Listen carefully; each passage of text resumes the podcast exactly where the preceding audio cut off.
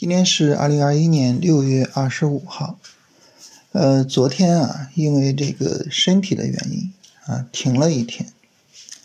停了一天之后呢，这个不知道跟大家聊什么了，呃，我们就闲聊一下哈。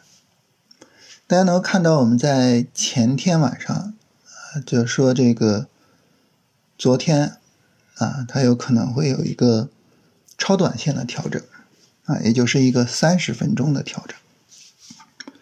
那么如果说呢，我们的仓位不够，啊，无论是底部建仓不充分，还是说呢建了仓之后啊已经止盈走掉了或者怎么样，啊，你仓位不够，都可以借助这个超短线的机会呢，啊，把这个仓位补充一下。所以你比如说像昨天。啊，你像今天上午，啊，都可以通过这个超短线的机会，通过这个三十分钟调整的机会，啊，去买一下股票。那买完之后，当然今天这个行情就比较好哈。那这个时候呢，你就发现，就是我们在底部啊没有买股票，在底部仓位不足这个事情，那现在呢，基本上已经没有什么影响了。就这个事儿，基本上就算是。已经过去了，所以这个时候我想跟大家聊什么呢？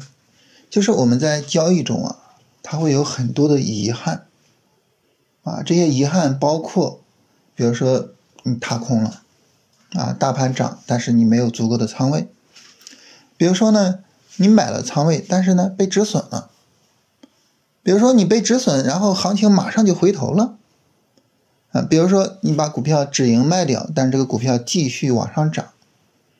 啊，就是很多的这些遗憾啊，你说这些遗憾能够避免吗？避免不了。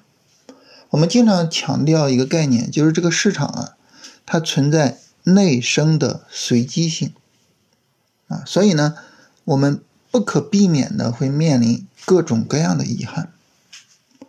那么这些遗憾呢，我觉得我们可以分成两大类。第一大类啊，就是我是严格按照。我的交易方法去做操作的，但是呢，哎呀，市场呢出现了内生的随机性，市场出现了行情和我的交易方法不够匹配的情况，这个时候呢就导致我在客观的结果上不够理想，啊，就是尽管我是严格的按照我的交易方法做的，但是客观的交易结果不够理想。啊，这是第一大类的遗憾。那这种遗憾呢，我觉得你不用太去管它，因为只要是你认定你的交易方法没问题，啊，那么你持之以恒的按照你的交易方法做，那么这一类的遗憾对于你的伤害并不大。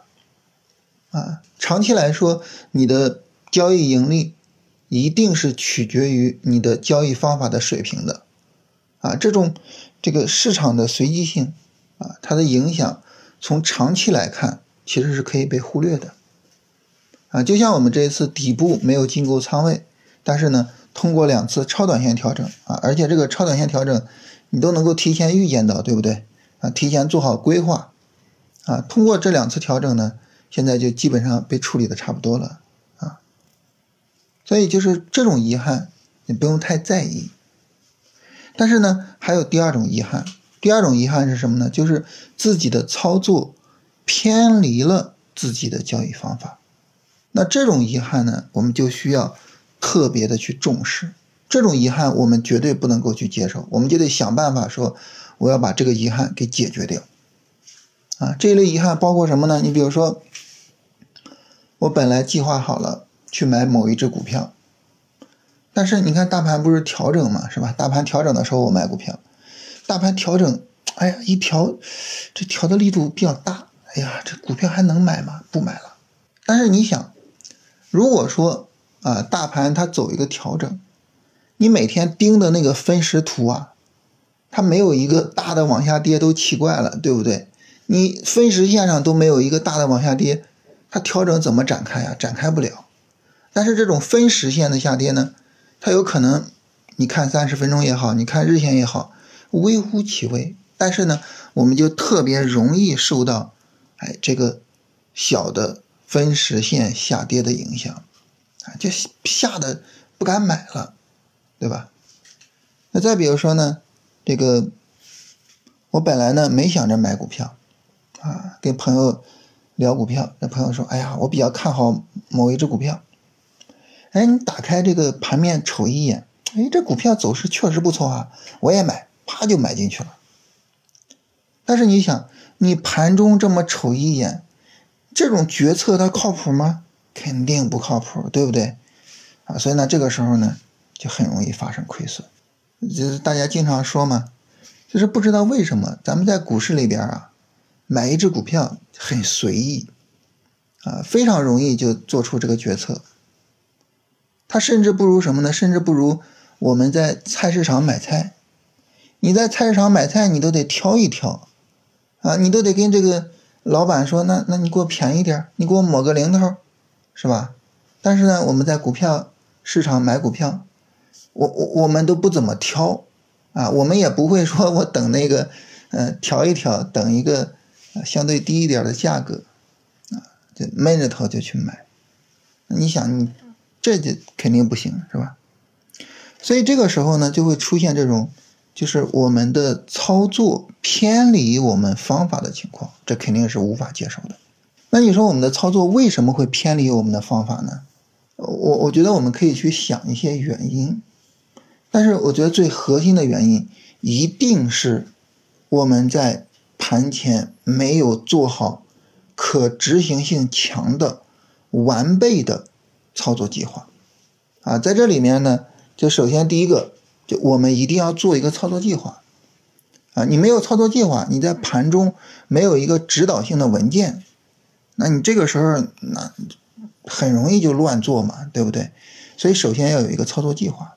第二个呢，这个操作计划呢，它应该是完备的，啊，完备的就什么呢？你比如说，你就应该包含对于说，哎，大盘它不是要走调整吗？那怎么着叫一个调整啊？大盘调整调到什么程度能做，调到什么程度不能做呀？对吧？我把这个事儿呢都给它规划好，规划好了之后，啊，盘中分时图上大盘的那个下跌，你还害怕吗？你就不害怕了，是吧？所以这就是完备性啊！你包括个股也是，那咱们都是调整去买，啊，它调整到什么情程度我可以买，它破了什么位置，这个股票我就暂时先不看了。你提前规划好，对吧？提前规划好，盘中呢就不太容易受到临时的行情的影响。所以这个啊完备性一定要特别的重视。还有一个要求是什么呢？就是可执行性。什么叫可执行性呢？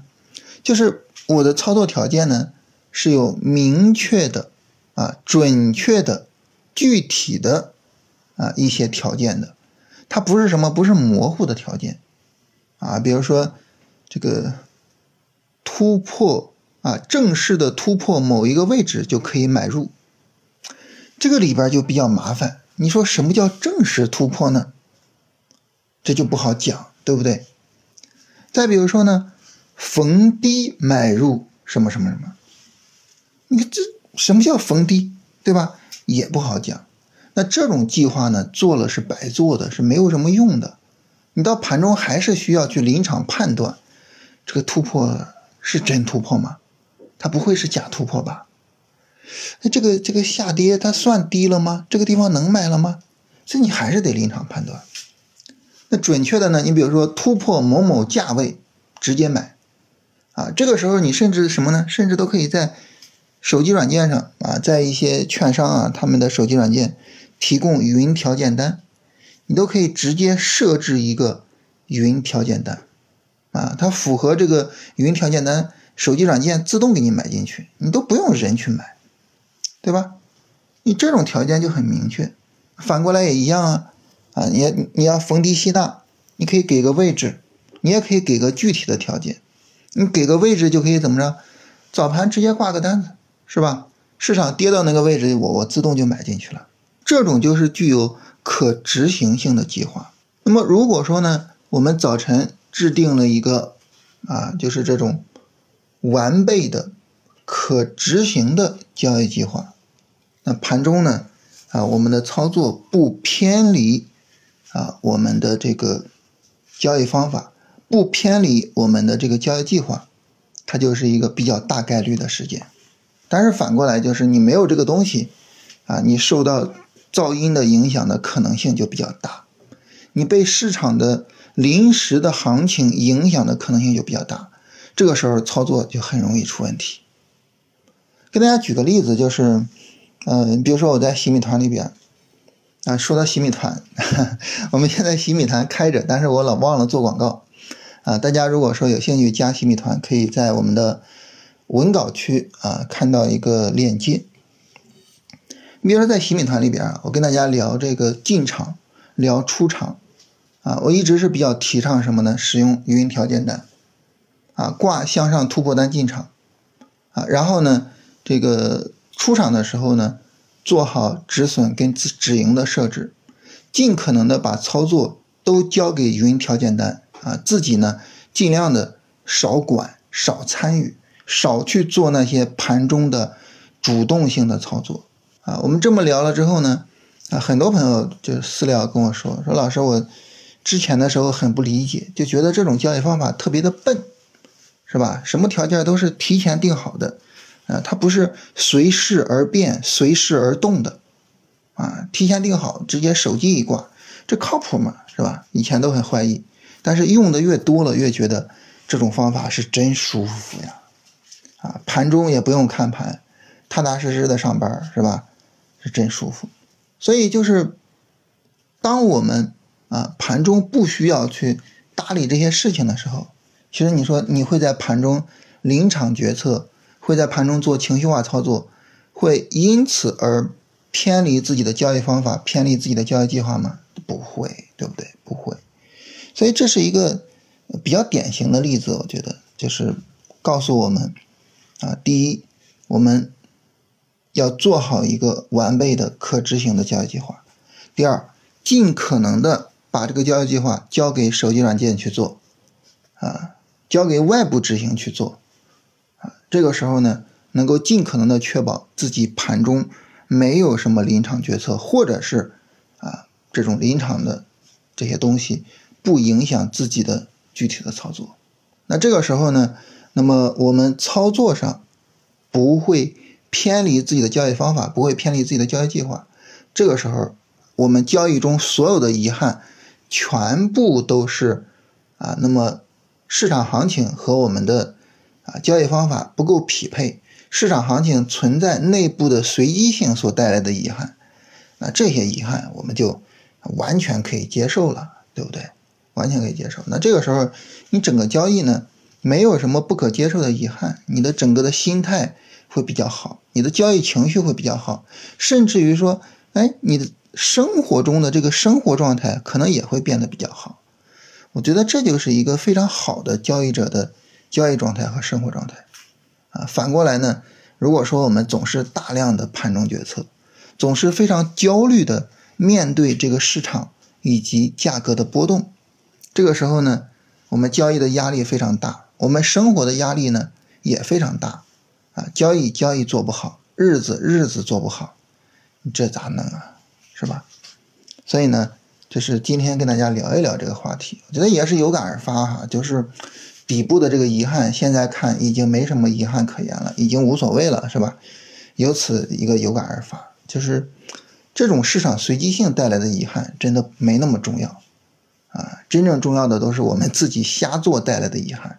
所以一定要把这一块给解决了，啊，让自己能够有一个比较理想的、比较好的交易状态。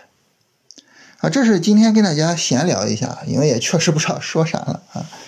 然后周一的话呢，因为现在啊，它首先肯定没有一个日线调整，是吧？然后现在连三十分钟都没调整，周一就是持仓啊，然后呢去处理自己的持仓，所以就没什么可说的了，是吧？然后那就祝大家周末愉快啊！周末这个有时间啊，可以多思考思考这些事情，可以多想一想啊，自己后面怎么样做交易啊，才能够拥有更好的一个交易状态和生活状态。